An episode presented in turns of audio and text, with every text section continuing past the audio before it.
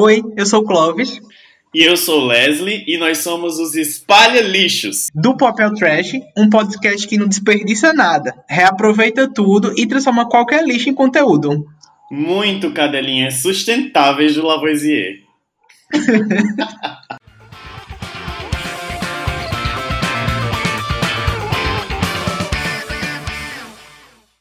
E aí, pessoal, tudo bem? Estamos de volta, segunda edição do podcast Os Espalha Lixos, e pra gente é um prazer imenso estar aqui com vocês. Mas como eu nunca estou aqui sozinho, né, vou chamar meu amigo Leslie Rafael para cumprimentar e falar com vocês. E aí, Leslie, tudo bem? Oi, meninos, tudo bom? Lélio, vlog do fim do mundo, trazendo mais essa saudação do Instagram aqui para o podcast, para o segundo episódio desse podcast que eu conheço há tão pouco tempo e já considero pacas, saudade Orkut. Ah, eu tô vendo um caso de amor com o um podcast. Eu que falei que nunca mais ia me apaixonar, tá vendo? Eu também, agora eu passo a semana toda, eu disse, meu Deus, já faz muito tempo que a gente gravou, já quero gravar de novo. Eu acho que a gente tem que aproveitar isso, amigo, para dar o gás, entendeu? Produzir conteúdo para os nossos lixers, né? Será que os lixers vão querer que a gente grave conteúdo todos os dias e saiam episódios diários? Não, pelo amor de Deus. Não faz isso com a gente. A não ser que as marcas queiram patrocinar, né? Se as marcas, se as marcas quiserem patrocinar a gente, não tem problema. A gente tá aqui, a gente larga a vida e vai produzir só conteúdo para vocês. Inclusive, nunca gostei de fazer outra coisa além de gravar podcast. Porque agora eu sou o quê? Podcaster. Eu não, não, não tô podendo compor é. nada mais. Se um dia critiquei a, essa mídia fabulosa, né? Não, agora esse tempo já se foi. Da podosfera eu sou uma outra pessoa, eu tenho, tenho outros interesses. Pois é, Leslie. E as marcas, os nossos seguidores, todo mundo que está nos ouvindo, se quiser falar com a gente, né, tem todas as redes sociais. A gente essa semana finalmente, né, conseguiu. A gente está em todos os servidores de streaming do mundo, então não tem desculpa para vocês não ouvirem a gente.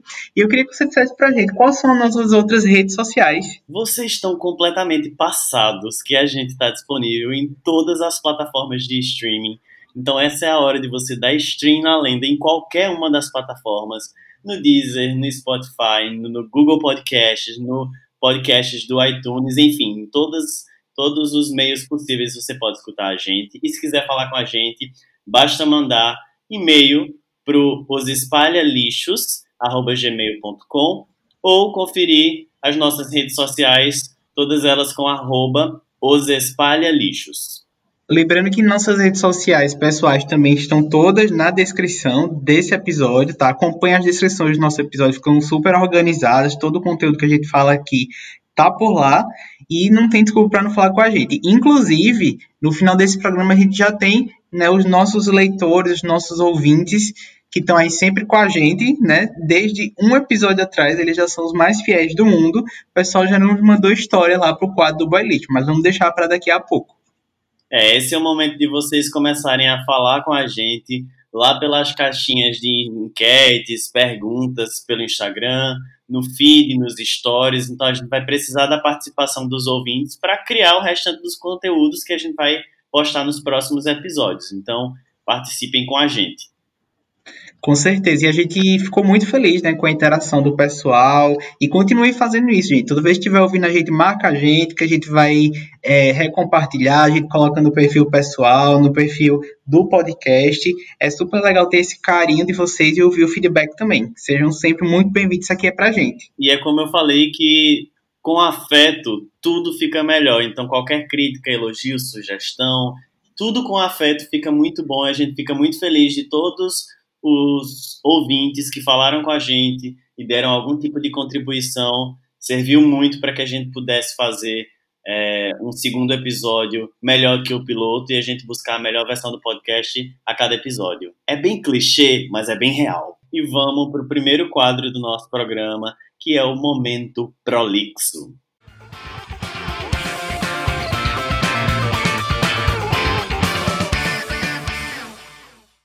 Seguinte, o momento prolixo acontece porque eu e Clóvis somos o quê? Pró-lixos. Nós somos a favor do lixo. A gente precisa pegar um gatilho que, porventura, pode trazer um lixo, um conteúdo lixo pra gente, e a gente vai tirar alguma coisa boa disso. A gente vai reciclar, vai renovar, vai ressignificar esse lixo, mas como prolixo que somos, vamos ser prolixos também.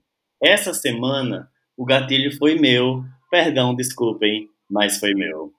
E o gatilho que fez eu pensar na, no tema do Momento Prolixo de hoje é baseado, como vocês viram no primeiro episódio, o mês de setembro inteiro, a gente vai estar tá fazendo, veiculando a importância do Setembro Amarelo, a importância da gente colocar em pauta a sanidade mental, os transtornos mentais, ansiedade, depressão, temas que às vezes são bem difíceis da gente falar e da gente ouvir, mas que são necessários, tá? Então, como a ideia de falar do Setembro Amarelo foi muito importante para mim e para Clovis no primeiro episódio, o gatilho dessa semana foi o seguinte: eu, um homem de 31 anos terapeutizado, um dia desses eu estava na terapia e falei para o terapeuta assim, moço, eu não tenho controle nenhum sobre a minha sanidade mental. E quando eu conversei com ele, etc., voltei para casa, voltei, sabe, aquele momento, gente, terapia, a gente precisa falar sobre terapia.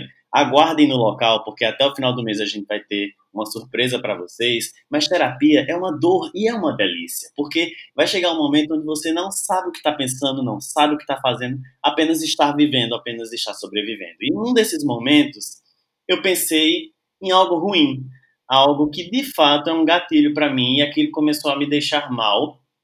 E eu pensei assim, disse, cara, eu não posso ficar mal. Tipo, não dá para ficar mal hoje.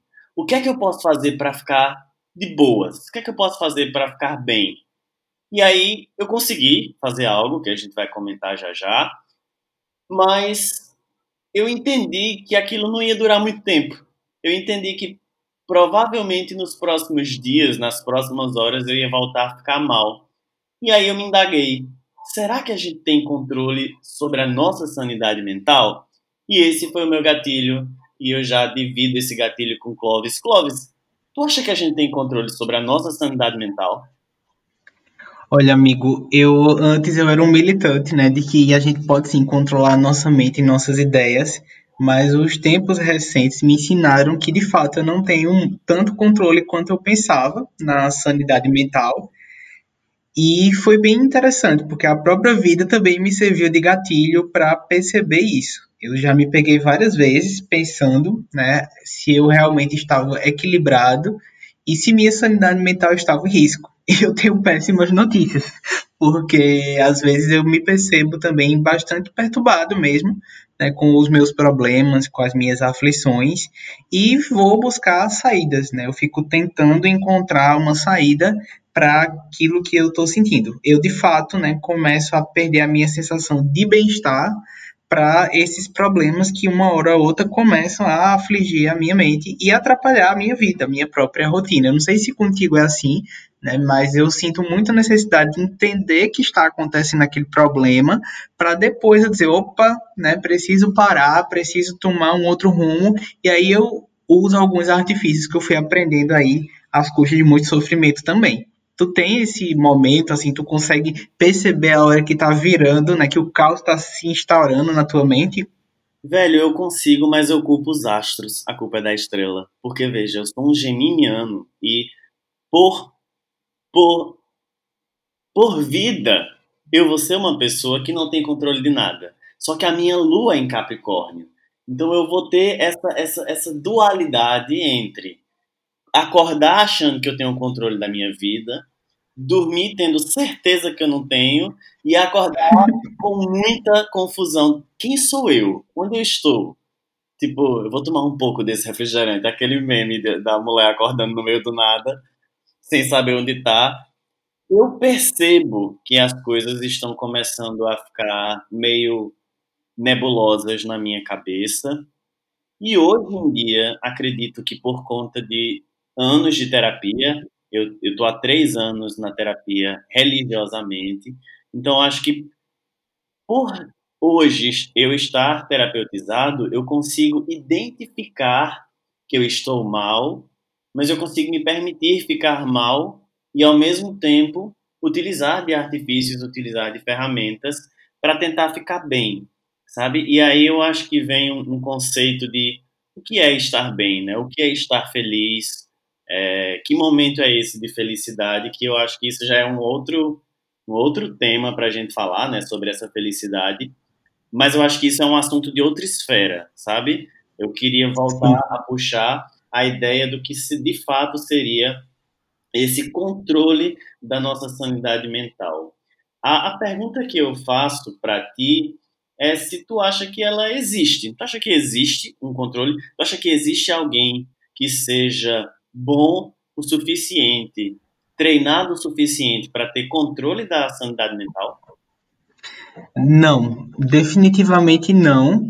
Eu acredito que de fato a gente não tem controle de nada, né, a nível mais até etéreo de tudo que acontece na nossa vida.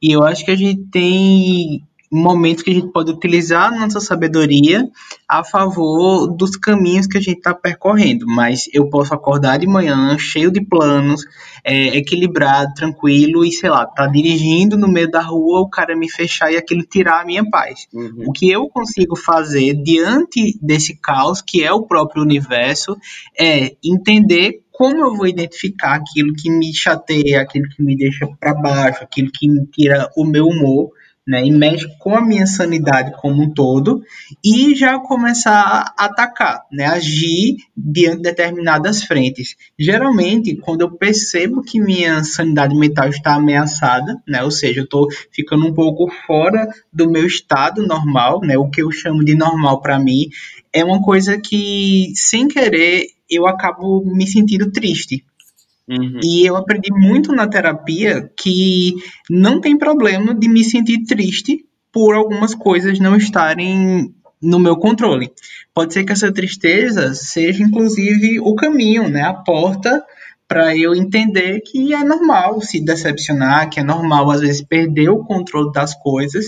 E quando a gente assume essa condição de que ficou triste, que perdeu o controle das coisas, que aquilo está mexendo, né, com você de uma maneira maior do que deveria, a gente não é que a gente assume um, um estado de autopiedade, mas a gente se permite virar, dobrar a rua. Eu sou muito a favor disso. Se a nossa sanidade mental ela se sente, ela mostra pra gente que as coisas não estão exatamente como deveriam, né?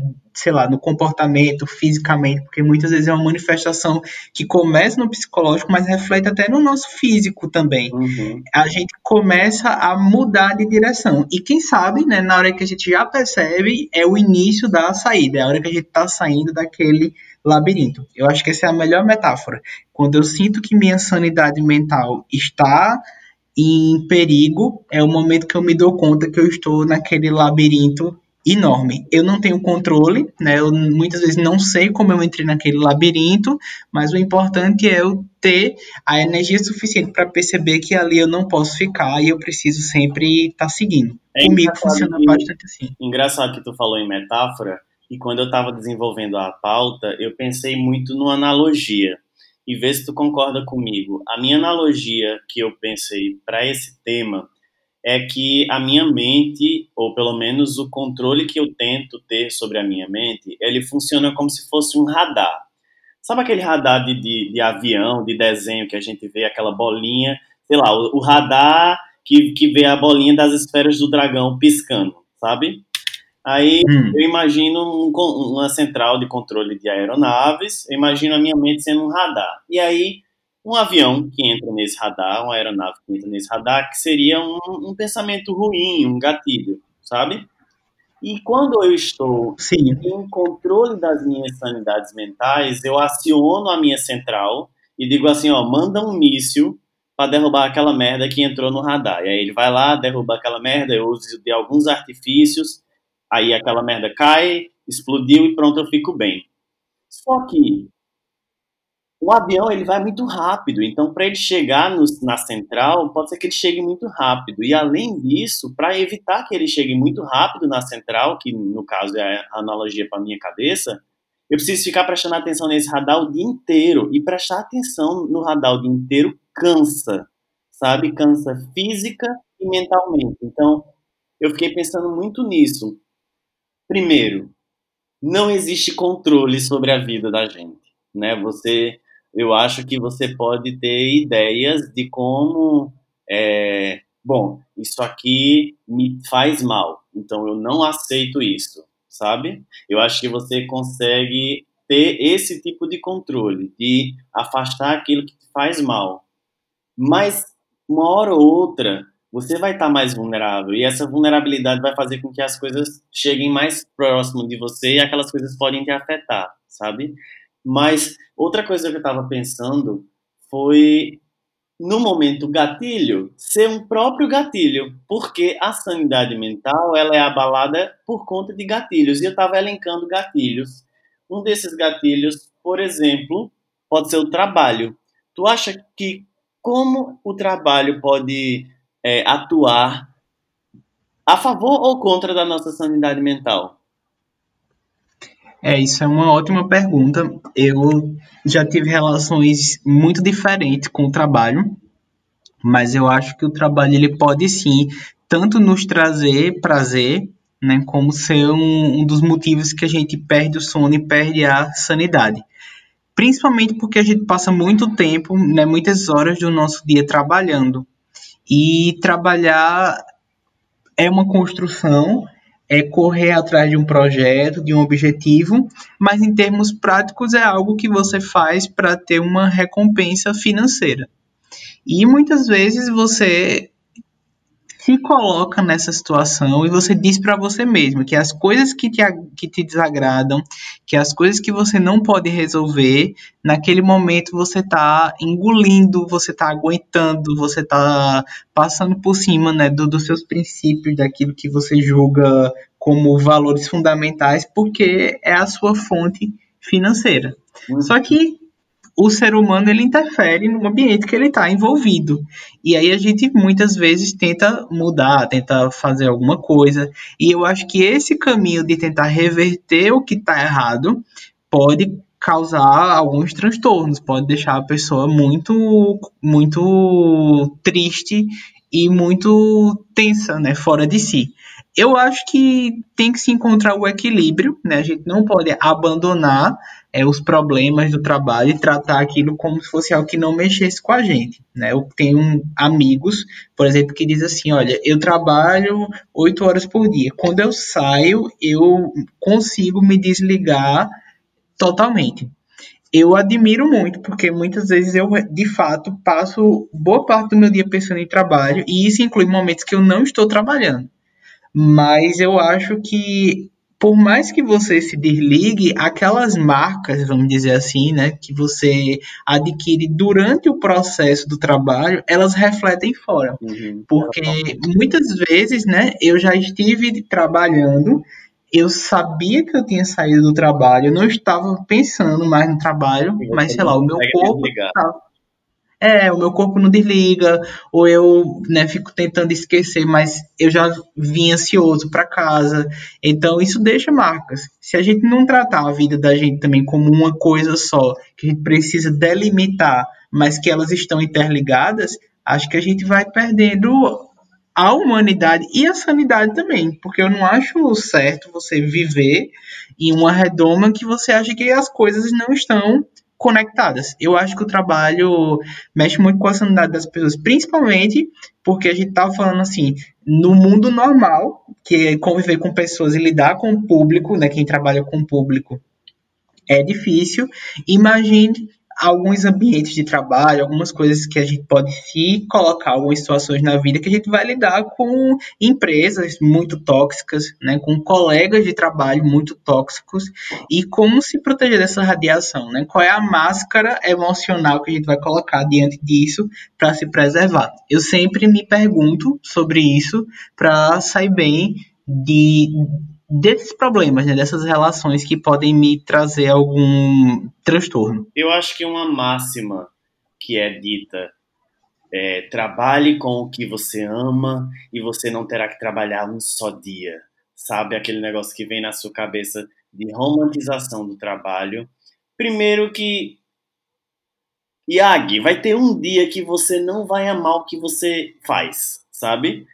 Pode ser aquilo que você sempre quis fazer, pode ser aquele sempre aquela coisa que você sempre desejou, almejou fazer.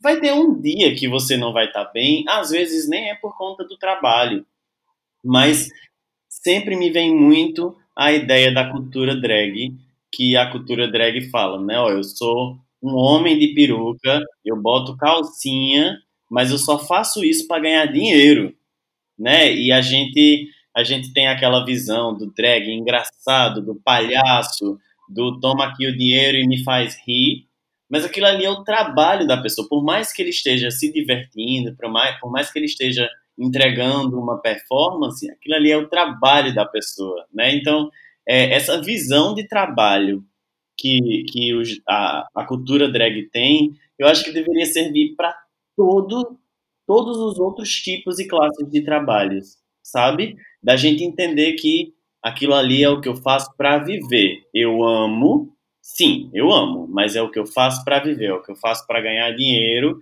e eu tenho milhões de outras esferas da minha vida que dependem da minha sanidade mental, sabe?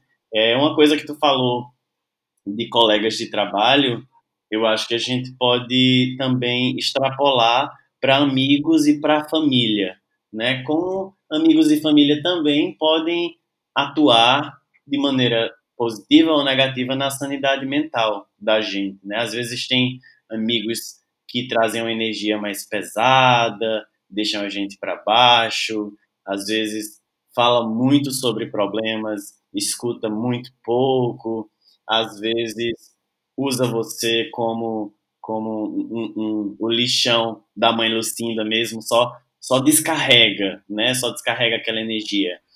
Por outro lado, tem família, por exemplo, que ao invés de te colocar para cima, de, de impulsionar, impulsionar a tua carreira, te coloca para baixo, levanta tuas características negativas.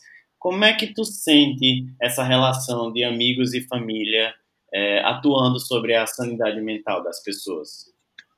Nossa, eu sinto demais. É, tu falou de signo no começo do programa e eu sou peixes com touro, né? Meu signo é peixe, meu acidente é touro. Então eu sou, de fato, uma pessoa muito emotiva, não tenho às vezes o pé no chão, né? Vivo muito no mundo das ideias. E ao mesmo tempo, né, o ascendente em touro me coloca no chão, me faz ser enérgico. Eu penso assim, enquanto tu falava, eu estava construindo esse pensamento. Eu acho que o trabalho, ele nos traz prazer, nos traz alegria e pode nos trazer sofrimento. Eu sempre olho para os amigos e para a família como um ambiente bem mais de prazer e de cura, né, para os problemas de uma maneira geral, do que como um momento pesado. Mas claro, assim como todo mundo, né, eu, eu acho que por muitas vezes os amigos eles perdem a mão, né, porque eu acho que a amizade também é uma relação de cuidado, e aí você cuida muito e a pessoa não cuida de volta. E a gente, quando olha para o outro, né, por conhecer essa pessoa, a gente sabe como está a sanidade mental daquela pessoa, como ela pode estar desgastada. E aí eu acho que tem amigos que não param para pensar, eles não respiram e eles só descarregam os problemas em você. E na hora que você precisa ser acolhido, você de fato não é acolhido. E isso é uma coisa bem triste, né? Particularmente eu acho bem triste, mas eu acho muito importante de, de se perceber. É importante estar do lado de pessoas que constroem coisas positivas para você. Né? E eu falo isso muito de sensação, de pensamentos, de, de te tirar daquela caixa né? e ter a empatia com o próximo. Né? Tudo acaba virando empatia. E eu acho isso um ponto bem importante. A família, por outro lado, depende muito do tipo de relação que você tem com a família. A gente precisa pontuar desde o segundo episódio do podcast né, que a família é uma coisa que muitas vezes é romantizada. E assim, existe um laço sanguíneo, mas existe uma conexão entre as pessoas, né? Uma conexão de alma, de personalidade, de gostos. Uhum. Às vezes acontece, às vezes não acontece, às vezes é uma coisa meia boca. Precisa ser assim para sempre? Não. Foi assim sempre? Também não porque a vida ela tá sempre mudando. E eu, assim, lamento muito, não é uma coisa que acontece comigo, mas eu percebo que tem famílias que elas simplesmente destroem a vida de alguns membros. Né? Eu, eu tenho colegas, tenho amigos que sofrem muito com a família, porque a família né, só sabe cobrar, seja trabalho, seja relacionamento, seja a relação até com outros familiares, né? Existem pessoas que pais e mães que brigam porque fulano não é amigo da irmã. Uhum. E aí fulano fica se sentindo a pior pessoa do mundo e ele pensa assim, olha, eu gosto muito da pessoa, mas eu não não tenho o apreço suficiente para me tornar amigo dela também. E aí eu acho que é uma visão que coloca um pouco de culpa, né, na mente das pessoas. Será que a gente pode chamar isso de culpa católica? Talvez. Talvez. Mas E é um A gente bom, pode- bom conteúdo pra gente falar. É um bom conteúdo mesmo a gente ser excomungado, dando as nossas opiniões. Vamos anotar. no segundo episódio, a gente já destruiu o seio familiar, já foi excomungado da culpa católica. Eu não sei não, eu não estava preparado. Onde vamos parar, né? Inclusive, aproveitando que tu falou em empatia, a gente abriu uma caixinha de perguntas lá no arroba os espalha lixos para ouvir o que é que os lixers tinham a dizer em relação ao controle de sanidade mental. E ver, arroba Rodolfo C. Moura respondeu que o que ele faz para controlar a sanidade mental é conversar com os amigos. E arroba Nath C. Carvalho também respondeu dizendo que ela gosta de conversar com as pessoas e entender que o que acontece comigo também é igual para elas. Ou seja, empatia, né?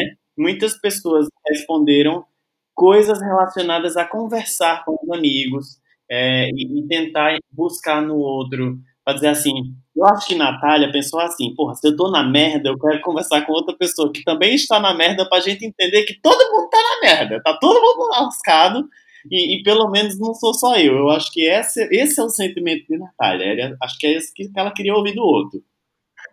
Nada mais interessante para unir as pessoas do que a desgraça, né? A fofoca e o ódio em comum, né? Ah, pois. Eu acho muito engraçado porque uma coisa que muita gente levantou foi falar com amigos e ninguém foi falar com a família, né? Às vezes a gente consegue se abrir mais com um amigo do que falar com a família. É, a célula máter da sociedade, né? Parece que tá meio fora de moda. Exato. E até porque alguns amigos é, são as nossas chosen family, né? Parafraseando aí o RuPaul Rina Sawayama. Irina Sawayama, para mostrar que às vezes, de fato, a família bota um, um pé na bunda para tu e tu vai escolher a tua própria família, que são os amigos, né? A família que não é de sangue. E aí, reconhecendo outro padrão, que eu acho que esse é um dos padrões que movem a, a, a adultez, que é o boy ou a girl lixo, que também pode acabar, e aí sim pode acabar, esmigalhar com a tua sanidade mental. Ai, gente, só quem viveu sabe, né? Mas é verdade, né? Os relacionamentos eles mexem muito com as pessoas, né? Principalmente porque a gente, quando ama alguém, quando a gente gosta de alguém, a gente deposita muitas esperanças e uma delas é a da eterna compreensão. E nem, nem de longe isso vai acontecer em relacionamento nenhum. A gente precisa ter isso é, em dia com a gente mesmo. E muitas vezes as pessoas que a gente se relaciona, elas também não têm a saúde mental, a sanidade mental é tão boa e tão em dia, né? Talvez tenha perdido a sanidade há um tempo. Então é uma coisa muito complicada, porque ao passo que a gente precisa, merece e faz parte do relacionamento ser acolhido, a gente não pode esquecer que a outra pessoa tem os problemas e tem, um universo inteiro girando também em torno dela. Mas isso é bem complicado, né? Bom, um dos movimentos que eu venho fazendo é que eu decidi que eu vou me expor muito nesse podcast. E foda-se! É isso que eu vou fazer, eu vou me expor. E um dia desse eu tava comendo uma belíssima maçã e pensei assim: meu Deus, como é que eu deixo esse boy lixo agir tão negativamente sobre a minha sanidade mental? Eu fiquei pensando, poxa, é um negócio que é tão meu, é um negócio que é tão eu, como é que eu deixo que o outro chegue tão próximo de me deixar mal, sabe?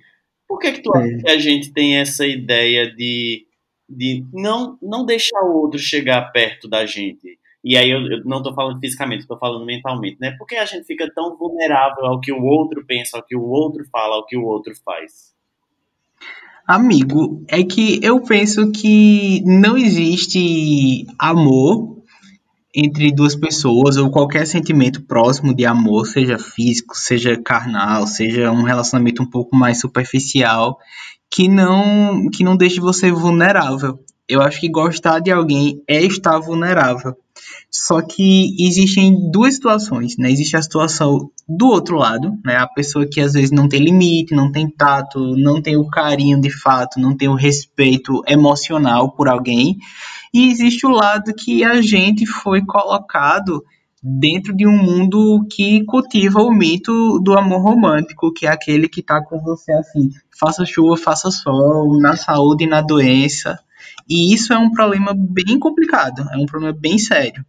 E eu fico pensando nesses momentos que muitas vezes, por mais que a pessoa haja de modo, né, de maneira a te machucar, a porta da gente, a porta da nossa alma, vamos falar assim, é nossa, né? E nós que devemos ter a força para abri-la, para fechar, para modular né, a entrada das pessoas dentro da gente.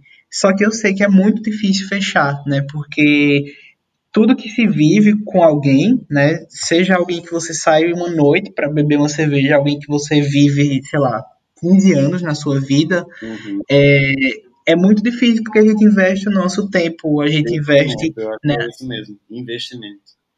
A nossa energia e a gente se sente muito lesado quando aquilo é tirado da gente, quando a gente se sente furtado, né, das nossas próprias expectativas. É uma coisa bem séria, né, e que eu tento trabalhar bastante, né. É algo que eu tenho consciência, mas que às vezes me dói também, porque enfim, eu também já tive, né, problemas nesse sentido. E No momento, né, estamos acho bem. muito engraçado, para não dizer trágico, é que são nesses momentos que você percebe que não existe nenhuma diferença entre relacionamentos hétero ou homoafetivos. Porque seja lá dois homens, duas mulheres, um homem e uma mulher, ou, dois não binários, enfim, todos os gêneros e sexos possíveis e imaginários, é tudo igual, sabe? Sempre há troca, sempre há vulnerabilidade. É, eu acho que essa é a maior prova de que não existe diferença entre uma relação homoafetiva ou heteroafetiva, porque sempre vai ter alguém que vai se doar mais, alguém que vai ceder mais, alguém que vai ter a sanidade mental mais controlada, o outro que já é um pouquinho mais doido, mais psicopata, né? Eu acho que isso é uma das coisas que eu percebo que faz com que não haja diferença entre essas duas relações. É, eu concordo parcialmente. Eu acho que nesse sentido, né, é, você tá completamente coberto de razão, e por isso não passa frio. Exato. Mas é, eu acho que os relacionamentos LGBTs eles acabam sendo muito marcados por outras coisas, assim, por, inclusive pela infantilidade de quem começa a vida amorosa ou a, a buscar a maturidade amorosa mais tarde do que a maioria das pessoas. Porque existe o tempo de você se descobrir, né? Existe toda uma adolescência que é furtada de muita gente, né? A vida adulta de muita gente. E aí essas pessoas acabam caindo em, em relacionamentos mais variados possíveis e perde aquela, aquela ideia de que, ah, às vezes, para ser uma pessoa melhor, você já foi muito boy lixo na vida dos outros também, Uhum. né? E aí fica um pouco mais tardio. E aí as pessoas demoram mais para se desenvolver. Mas desse ponto de vista, né, do outro ponto de vista que você falou, eu concordo que de fato, né, é relação entre seres humanos e vão ter faltas, né, vão ter problemas, como sempre. A gente que se ilude pensando que, que não dá certo, né, que, que as coisas é, não prestam porque é hétero porque é gay. É ser humano, gente. Agora, claro, a gente tem outras implicações que, inclusive, né, dá programas a perder de vista se a gente for falar sobre isso. Mas eu concordo contigo que existe uma interseção muito forte e muito relevante também. Aí vê, a gente falou de vários padrões, né? O boy, a girl lixo, trabalho, amigos, família. É, eu acho que esse reconhecimento dos padrões é muito importante para que a gente, reconhecendo o padrão, puxe da nossa caixa de ferramentas a ferramenta que faz a gente ficar bem, sabe? E aí os nossos lixers também disseram algumas das ferramentas que eles utilizam. Por exemplo, arroba Marcelo Fiuza diz que se ele tiver com cabeça, ele faz yoga. Se não, ele vai comer compulsivamente, que não resolve nada, ele faz a mesma coisa. Inclusive, outra pessoa diz que come também. Foi arroba shirleycarla.oliveira. Ela disse ela, que faz tudo que ela não deve. Ela gasta o que não tem e come até as paredes. Shirley... Quem nunca, né? Ele é das minhas. Já arroba D3 Paula, Diego de Paula, ele disse que ele faz exercício físico. Diego é o quê? Uma pessoa centrada, uma pessoa o quê? Fit. É, é, é atleta, né, que chama. Atleta de, de, como é o negócio que saca aquela bola de futebol americano, que é o quê? Um atleta. É, é arroba mimai.a, que eu nunca tinha, nunca, nunca tinha parado para pensar no arroba de Milena. Um beijo, Milena. Milena faz o quê? Yoga, skincare e música. Gente, eu acho que esse é essa é a ferramenta. Milena é uma é minha alma gêmea, né? Ela só tinha que ser geminiana, mas ela também é leonina. E é, música é uma coisa que me tira muito de um lugar nebuloso. Sempre que eu tô ficando mal, eu, eu coloco a música e começo a cantar, ou começo a dançar, e começo a fazer uma performance a la VMA, e eu instantaneamente eu fico bem. E é um negócio que não é, é assim, rápido, não é efêmero, sabe? Demora. Esse bem-estar, ele fica por mais tempo. O que é que tu reconhece como ferramenta que tu usa para afastar um pensamento ruim? Nossa, eu pensei em várias coisas, né, quando a gente se propôs a falar desse tema, e eu pensei em coisas diferentes. A primeira coisa que eu pensei de fato foi a música. Eu sou uma pessoa extremamente musical e muito eclético. Então eu escuto música o dia inteiro. Eu tenho várias playlists, quem me segue no Instagram sabe, e todas elas são playlists conceituais, com sentimentos e com momentos. Então, eu tenho playlists para relaxar, eu tenho playlists para ficar animada, eu tenho playlists para trabalhar. Então, a música ela faz muito parte desse meu processo de estar bem e de me desintoxicar, né? Inclusive, muitas vezes eu puxo pela nostalgia.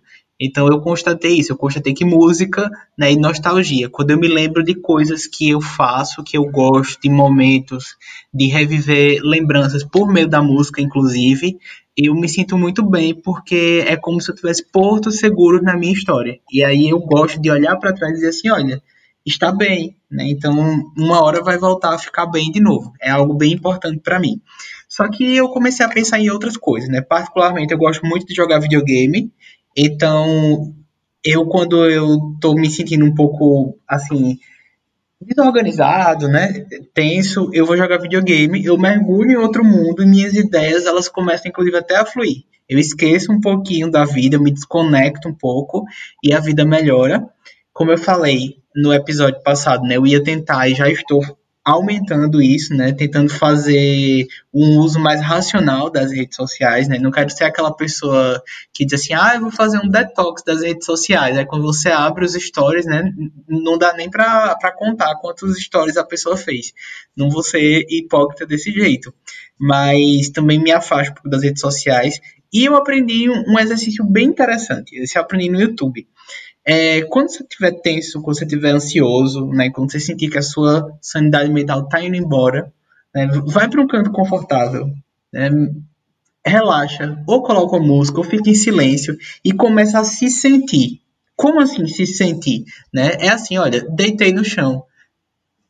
Então, a partir daquele momento que eu estou deitado no chão, eu começo a sentir, sei lá, minha cabeça no chão, né? Se eu estou usando um óculos ou, sei lá, uma, uma pulseira, começa a sentir aquilo tocando no, no teu corpo, a respirar, começa a se concentrar em você mesmo, né? que inclusive é uma coisa meio de meditação e, e de práticas e, e são bem melhores detalhados por pessoas que fazem, né? Pessoas que fazem yoga, por exemplo. Eu não faço, mas eu medito, eu busco, né, me encontrar comigo mesmo. Uhum. Então eu acho que é uma coisa barata, inclusive, né, de graça, você pode fazer e você pode se acalmar. Eu prefiro não correr para comida porque me, me faz mal, assim, se eu comer muito, né? E eu penso que quando você come muito, você vai ter outros problemas, né? Você pode ter uma indigestão, você pode comer errado, você vai querer consumir muito açúcar. E eu acho que isso mexe, né, com o nosso humor também, inclusive do ponto de vista hormonal. A gente está aqui falando muito de saúde mental e a gente não pode esquecer que muitas vezes a questão da saúde mental ela é uma questão física e fisiológica. Então eu sempre penso nisso. Eu gosto de estudar né, a bioquímica dos, dos pensamentos, das emoções, das sensações. E é basicamente isso. Outra coisa que eu aprendi né, nos últimos tempos é eu aprendi muito a fazer exercício de fato, como eu estou cumprindo aí o isolamento social na maior parte do tempo, né, quando me é possível. Eu danço, né, eu estou viciado aí no jogo Just Dance e é a minha atividade física no momento, então eu danço uma hora por dia, me ajuda muito. Eu começo angustiado, eu saio do trabalho, né, ou seja, da mesa para a sala e, e vou dançar, então já me sinto bem leve, né, quando termina. Então é algo que me ajudou bastante. E também uma outra coisa, né, eu voltei a ser criança porque eu, quando era mais jovem, eu fazia muito isso com, com os meus pais, e agora, gente, eu tô viciado nos vídeos do, do Animal Planet, da Discovery, né, do, do NetGeo. Pois é, e eu tava me analisando junto ao tema do programa e eu entendi por que isso me acalma, né? Isso me faz voltar pro lugar. Porque eu. Porque eu gosto como eu posso do sonho da barata.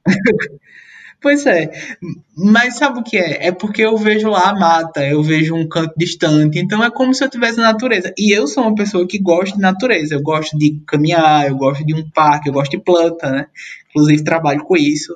Então, para mim, me traz uma paz e faz eu me resgatar. Isso então, é basicamente são essas. Que também foi, foi falado na nossa caixinha. É, arroba Marcela Leão B, ela falou que ela para alguns minutos para ver a calmaria, por exemplo, no mar, né? Tem muita gente que gosta de, de, de ver o mar para tentar ficar calmo. Outra coisa que eu achei interessante foi babioliveira.ayurveda, que diz que ela melhora a rotina.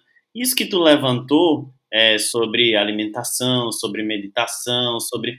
Isso é rotina. Às vezes a gente tem uma ideia muito deturpada da rotina, como se a rotina fosse algo chato, né, trivial mas eu acho que a gente precisa, de alguma forma, nem que seja uma rotina desorganizada, mas eu acho que a gente precisa de uma rotina, é, como o Babi falou aqui, porque, de fato, só com uma rotina é que a gente consegue é, lutar contra essas, esses padrões que vêm deixar a gente mal, né?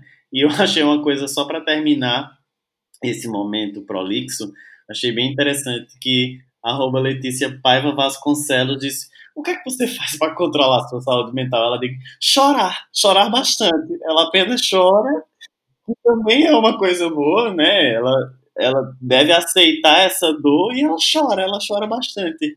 Eu queria, eu queria, eu, eu, ó, há muito tempo que eu quero chorar. Mas enfim, para a gente deixar essa, de ser tão prolixo, vamos para um momento onde a gente joga esse lixo fora, mas renova ele, recicla ele. É, deixa eu começar. Bom, o que eu tinha pensado é muito parecido com o que, o que, eu, o que tu falou.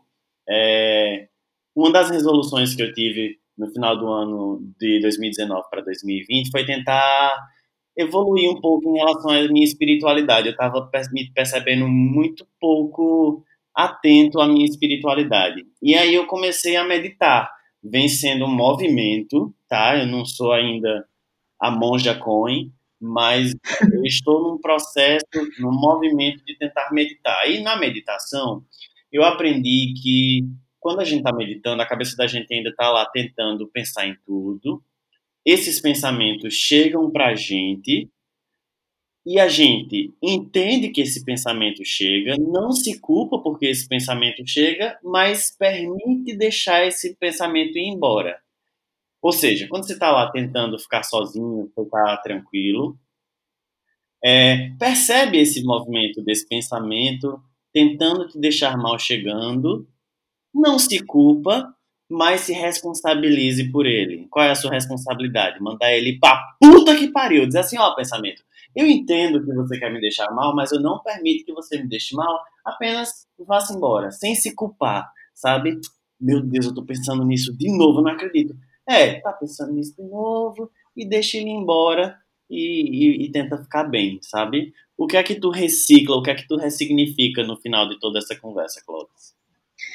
Eu acho que a gente tem que ser mais benevolente com a gente mesmo, entender que o ambiente nos influencia, mas a gente também influencia o ambiente, então a gente pode modular essa troca de energia. Se a gente está assistindo um pouco para baixo, a gente pode buscar né, no ambiente que é composto por pessoas, por amigos, por música, e, e se abastecer, e a gente pode tirar da gente um pouco e dar para as pessoas. Eu acho que uma das coisas que eu vou tentar fazer, né, ouvindo aqui, pensando com vocês, é essa questão de esvaziar a minha cabeça mais vezes e fazer disso um exercício. Então eu acho que a gente ressignifica, a gente renova, a gente recicla isso. Espero que a gente tenha conseguido também é, ajudar os lixers a pensar parecido. E eu acho que é isso. Vamos para o próximo bloco.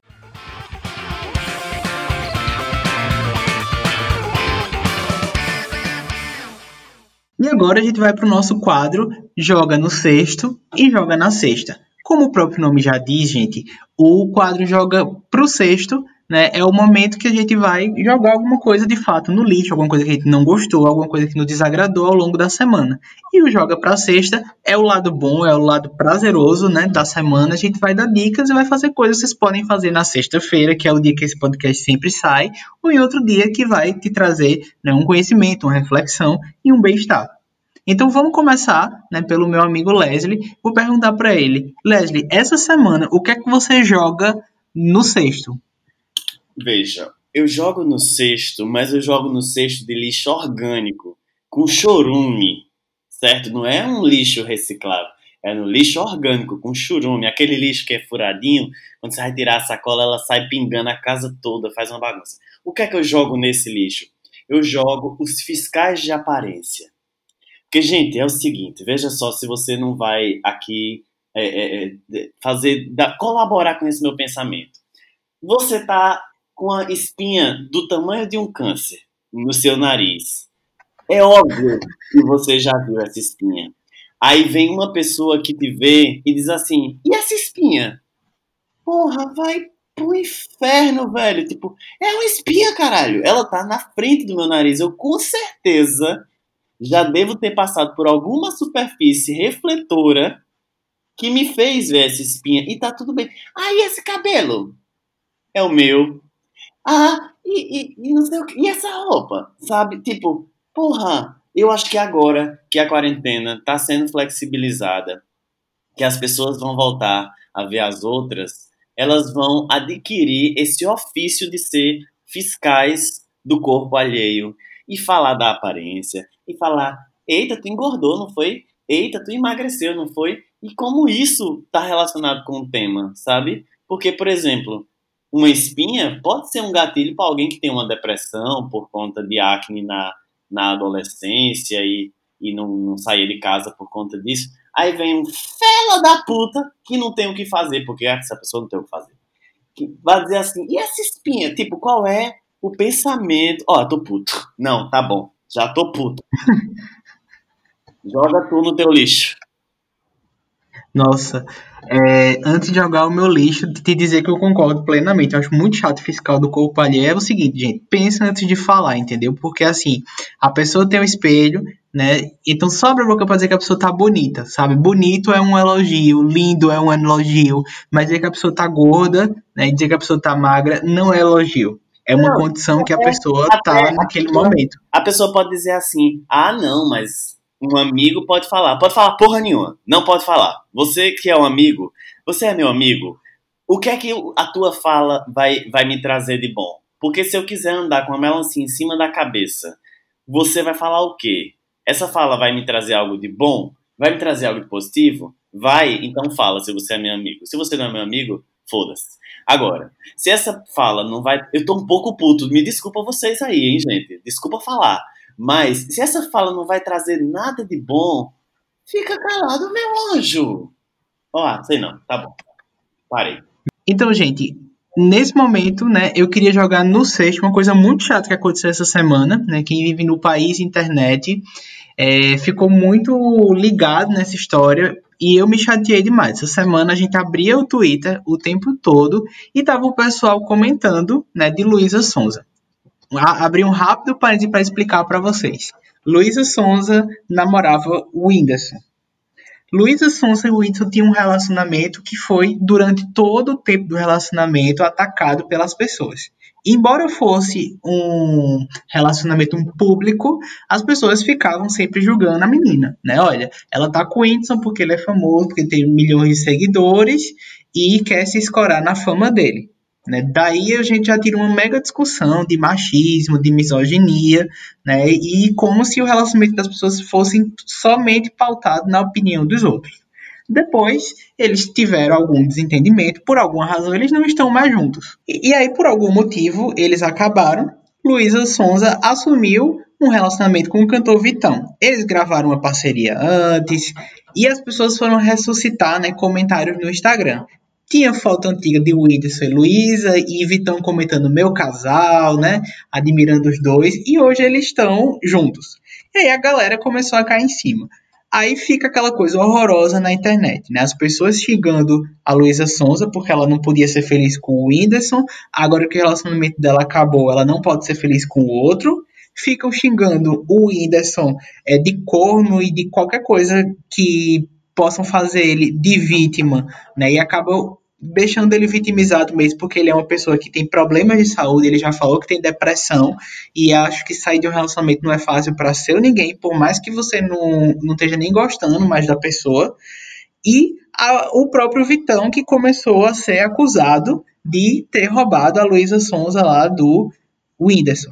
E fica uma bagunça, ninguém tem nada a ver, o povo fica dando opinião no relacionamento dos outros e xingando o artista na rede social. Minha gente, artista também é gente, né? Eu sei que eles vivem de clique, de like, se eles expõem, eles vão ouvir coisa, mas eu acho muito sério você ficar dando pitaco na vida dos outros. Eu não teria saúde mental para ter um relacionamento tão exposto assim, ao ponto das pessoas né, virem xingar, xingar a mim que tô, sei lá, perdendo alguém ou tô com uma nova pessoa, né, xingar uma pessoa central, a mulher, né, do relacionamento nesse caso, e acaba virando assim um tiro para todo lado.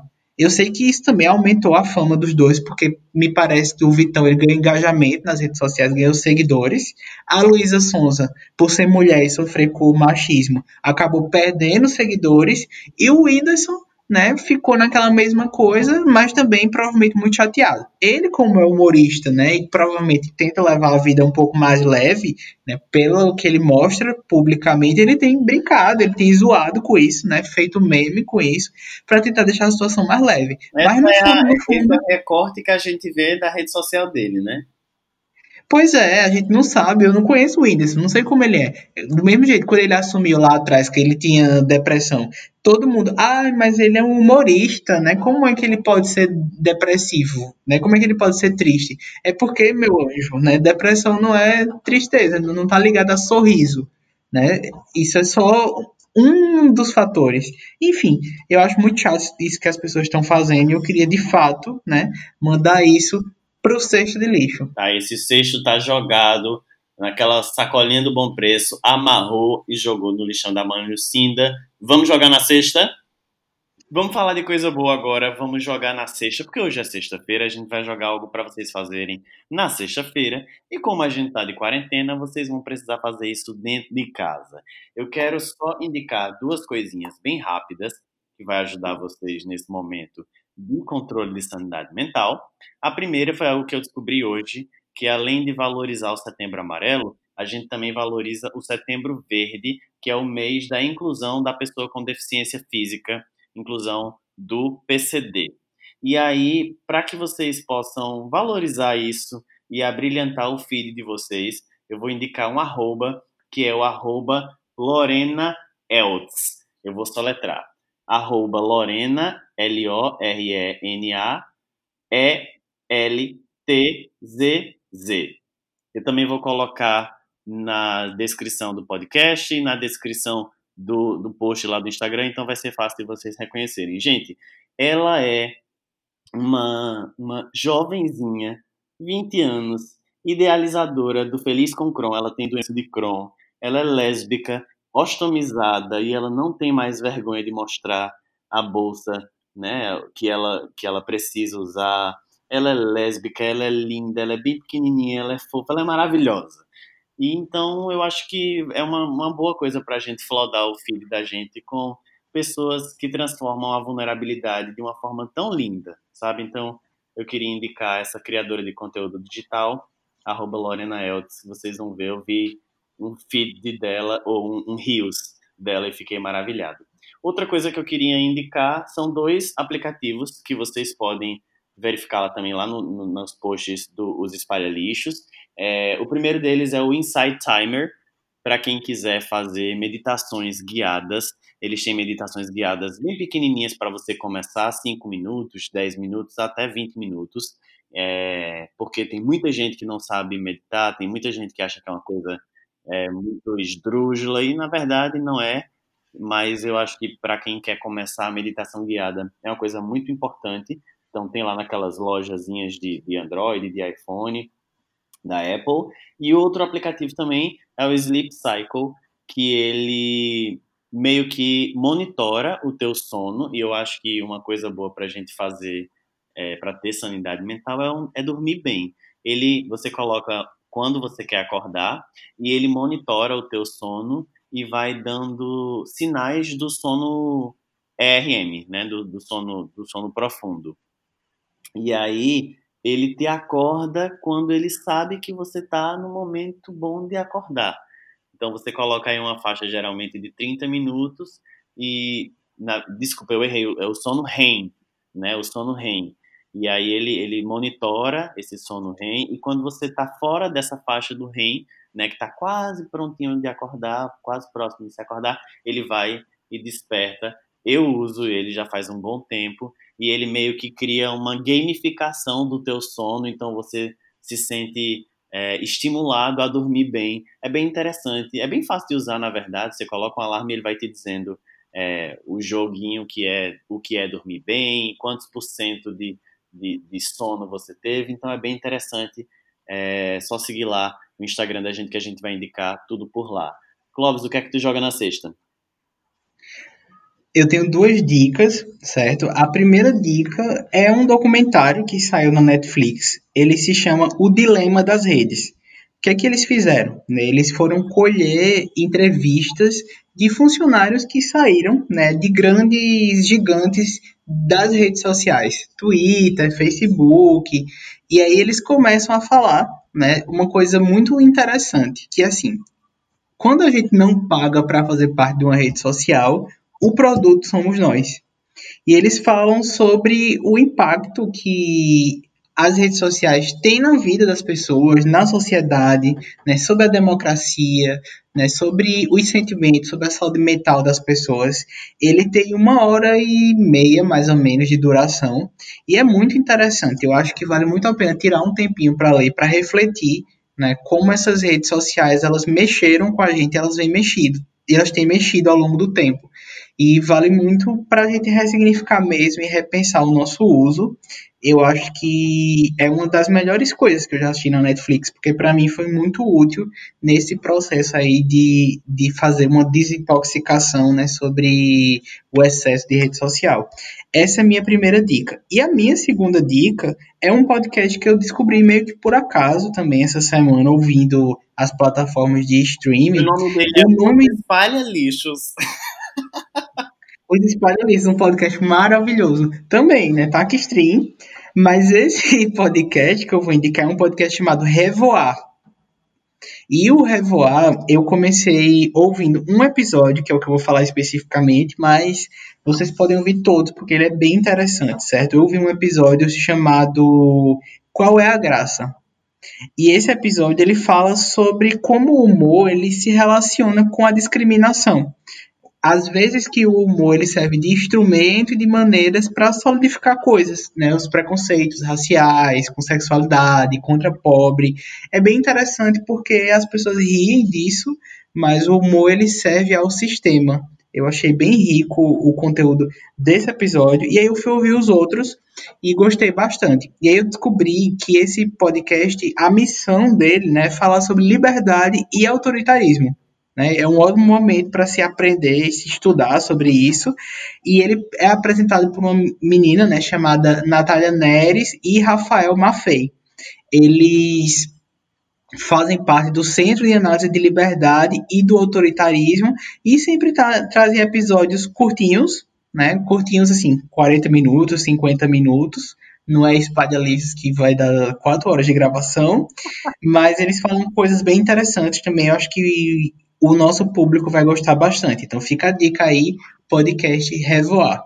Dicas dadas, vamos para a estreia do nosso próximo bloco, o momento boy ou girl lixo. Vamos lá, Clóvis.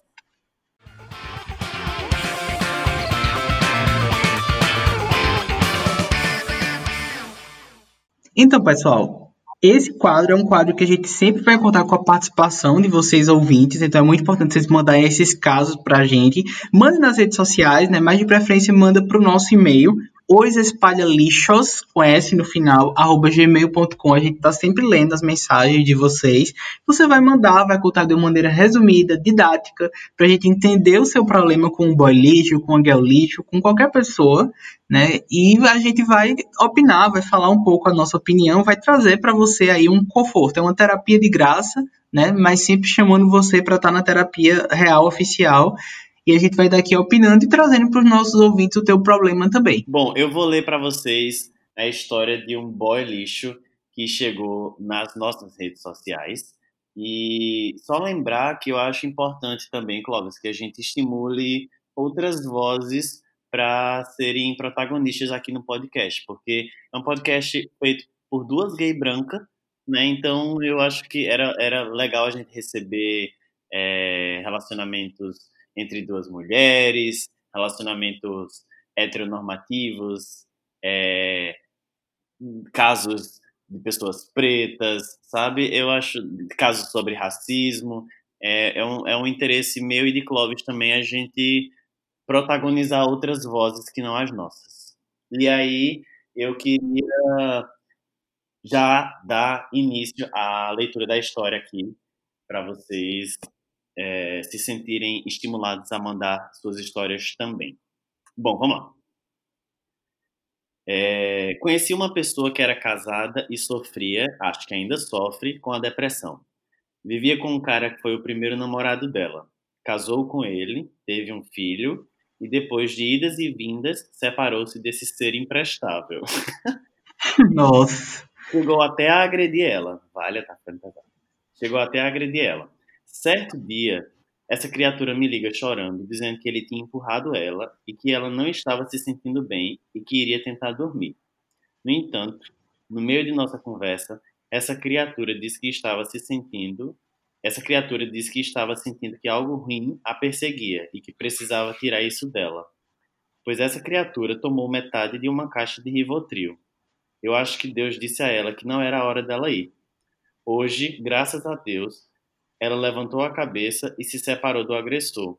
Foi um momento muito complicado, pois eu nunca tinha dito um contato, nunca tinha tido um contato tão próximo com alguém que de fato demonstrava ter depressão a esse ponto de tentar suicídio. Ui, foi pesado. Nossa, que pesado. A gente começou bem. Começou bem. Gente, eu acho que isso é uma coisa que, que, que tá total dentro do tema do Setembro Amarelo, né, dentro desse tema de sanidade mental, é, primeiro, de um relacionamento extremamente abusivo, né, com uma pessoa que, que agrediu ela várias vezes, pelo visto, né, e, e outras, outros problemas também de, do, da tentativa de suicídio.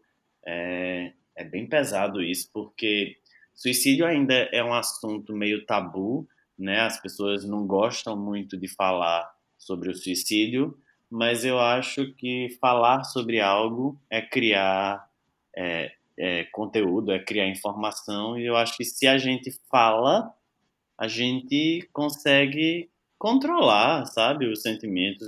o problema é não falar sobre, né? Então, eu achei a história muito pesada, né? E queria agradecer essa pessoa que mandou esse e-mail e dividiu, né, com a gente. Eu acho que eu fico muito feliz de ouvir que a pessoa hoje ela já se encontra em outro estado, né, que a situação já melhorou, mas a gente tem que tomar muito cuidado em como a gente trata as pessoas que estão com esse tipo de problema, porque existe a necessidade do tratamento profissional e existe a necessidade de que, de que essa pessoa, durante o tratamento né, profissional, acompanhamento muitas vezes medicamentoso, acompanhamento né, só psicológico para tratar esse tipo de sofrimento, mas essa pessoa precisa estar em sociedade e convivendo bem com todo mundo. E aí, eu acho. Já tenho, Cláudio, desculpa te interromper, mas só para contribuir com a tua fala, é que, como tu falou de, de, de, tratamento medicamentoso, provavelmente ela tinha acesso a medicamento, porque ela tomou uma caixa de Rivotril, né? É, exatamente. Talvez ela já faça o uso, mas ela não entenda a dimensão desse uso. Isso é uma coisa bem séria. E eu acho que tem que se passar a informação para essas pessoas e a informação não só para quem toma, né, para quem pode praticar, atentar contra a própria vida, mas quem está próximo, né? Às vezes até essa pessoa guardar esse medicamento, controlar mais esse medicamento para que não venha a acontecer essas coisas. Outra coisa é a questão da agressão, né? Porque a agressão, ela pode ser psicológica, mas ela pode ser física também. E eu acho isso uma coisa muito séria, né? principalmente quando a gente está pensando aí em, em, mulheres né? que são mais vulneráveis por uma questão social, por uma diferença de força física, né, que não é lei, não é obrigação, mas que acontece bastante em relação aos homens. Eu acho que tem que prestar muita atenção, porque qualquer indício de violência, ele já é uma luz vermelha piscando muito forte, né? Um, um, barulho de sirene muito grande. Eu acho que não se deve tolerar agressões. Né? Por mais difícil que a pessoa ache enfrentar a situação, você não pode aceitar, né? E não é fácil muitas vezes sair, né, dessa rede, dessa teia de fatos, mas você não deve aceitar que alguém te agrida, né? Seja com palavras, seja fisicamente. Você percebe o quanto quantos pedidos de ajuda essa pessoa fez, né? Primeiro, é, ela diz assim: certo dia essa criatura me liga chorando, dizendo que ele tinha empurrado ela. Isso já era um pedido de ajuda, né? Ela já estava de alguma forma tentando pedir ajuda. A caixa de medicamento tomada também é um pedido de ajuda. Na verdade, é um pedido de chamar atenção, né? Tipo, prestem atenção em mim, tem alguma coisa errada acontecendo comigo, eu não consigo fazer diferente, sabe?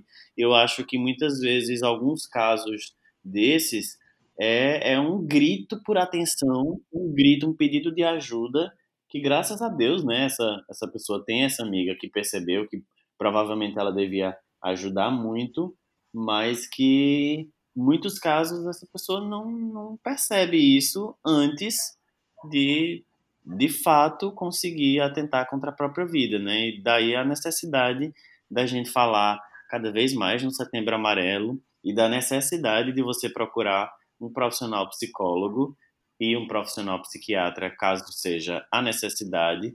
Mas eu acho que terapia, em qualquer. Eu acho que todo mundo. Eu, eu, eu, eu sempre falava assim: todo mundo precisa fazer terapia.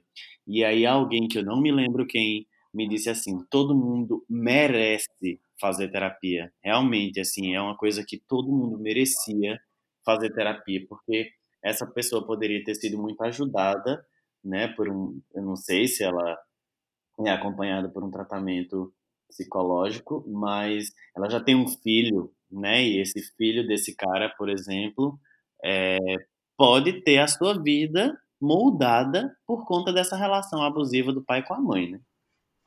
Sim, e, e, é muito difícil, né? Eu acho que as mulheres que estão nos ouvindo e, e que, e que por, porventura venham né, até amigas que vão chegar e contar essa situação, acho que a primeira coisa que você tem que fazer, de fato, é pedir para essa mulher ir procurar a delegacia da mulher, né? Porque às vezes a mulher ela não denuncia o parceiro por medo né, de, de, de ficar sem trabalho, por medo de apanhar novamente, né, de ser agredida não só fisicamente, mas moralmente. Mas muitas dessas delegacias elas também prestam uma assistência social a essa mulher, né, porque essa dor que ela está sofrendo é muito grande. Então dá para se resolver, né? Não é todo mundo que tem é, a condição financeira de procurar ajuda, né? A gente está falando aqui num recorte de pessoas que ainda têm o dinheirinho para fazer a terapia e tal. Não é a realidade de todo mundo no país, infelizmente, mas existe oportunidade, possibilidade no serviço de saúde público, né?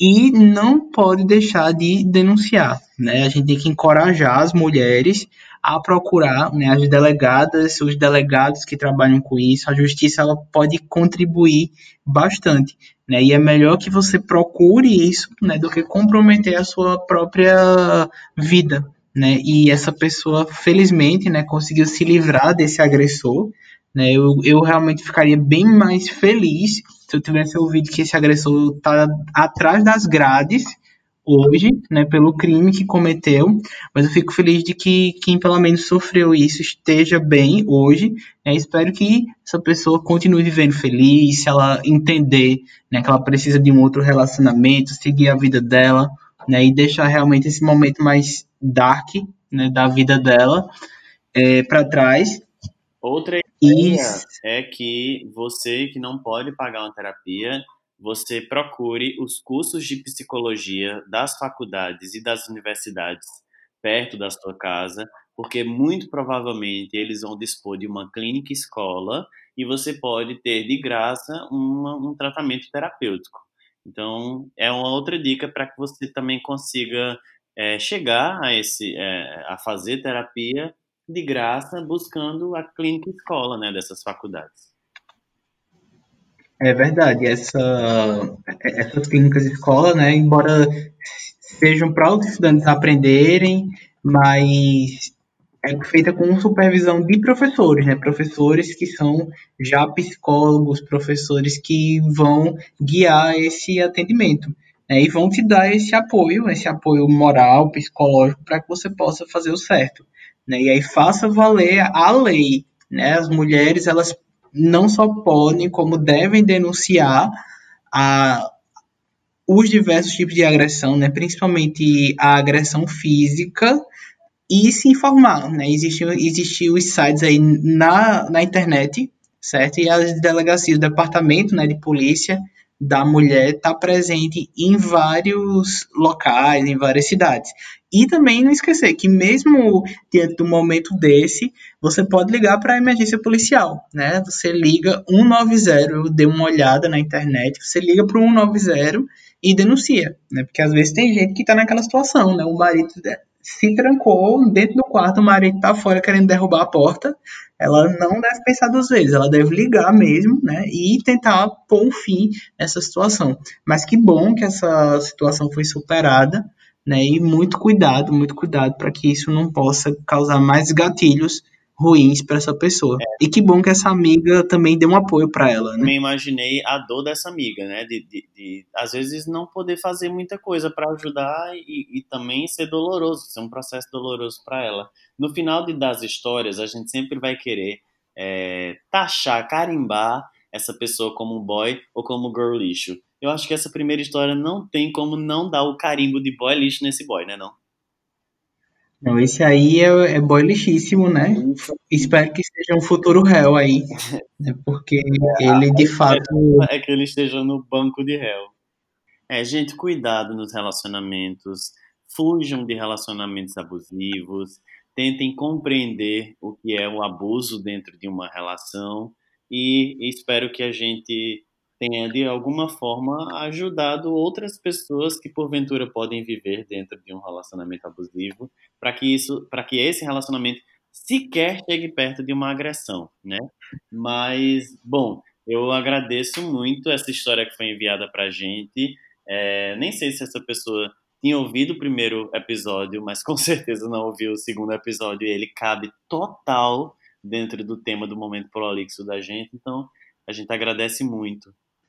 É isso, muito obrigado pelo seu carinho. Continue mandando seus casos, né? Pode mandar coisa que já aconteceu, né? Pra gente opinar o que aconteceu, mas se você estiver vivendo algum problema também no momento, né? Manda que a gente tenta dar uma conversada sobre ele aqui também, tá certo? Sim, a gente é terapeuta formado seis, é um cursinho rápido, seis meses, e a gente tem total certificado para fazer isso para vocês, tá bom, meus queridos? Tchau, tchau, gente. Só lembrando, arroba Macedo, com dois olhos no final e arroba Leslie Rafa, produzindo esse conteúdo maravilhoso. Mais uma vez, a gente agradece o feedback. técnicos e não técnicos, e todos os elogios, as críticas e sugestões cheias de afeto que chegaram para a gente. Continuem ouvindo o nosso podcast, a gente está fazendo isso com um tesão gigante. E é isso, um beijo e uma boa semana para vocês.